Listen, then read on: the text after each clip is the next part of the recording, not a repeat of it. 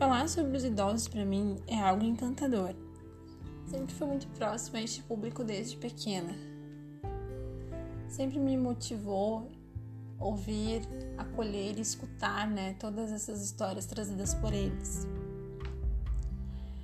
Essa disciplina de psicologia do envelhecimento me proporcionou novamente essa proximidade com este público que merece todo o nosso respeito e cuidado.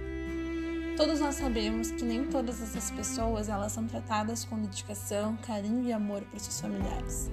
Algumas são abandonadas, esquecidas em residenciais e asilos. Outras recebem né, visitas diariamente e estão próximas a essas relações humanas.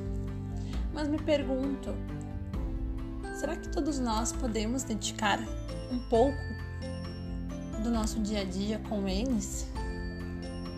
A análise de dados aponta né, esse grande aumento de Alzheimer no grupo e que deixa-os né, uh, sem conta do seu entorno. Eles não se dão conta do seu entorno.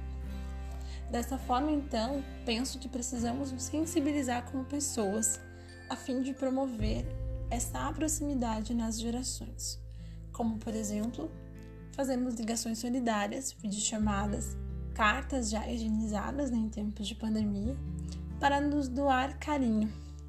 Essas pequenas atitudes transformam pessoas.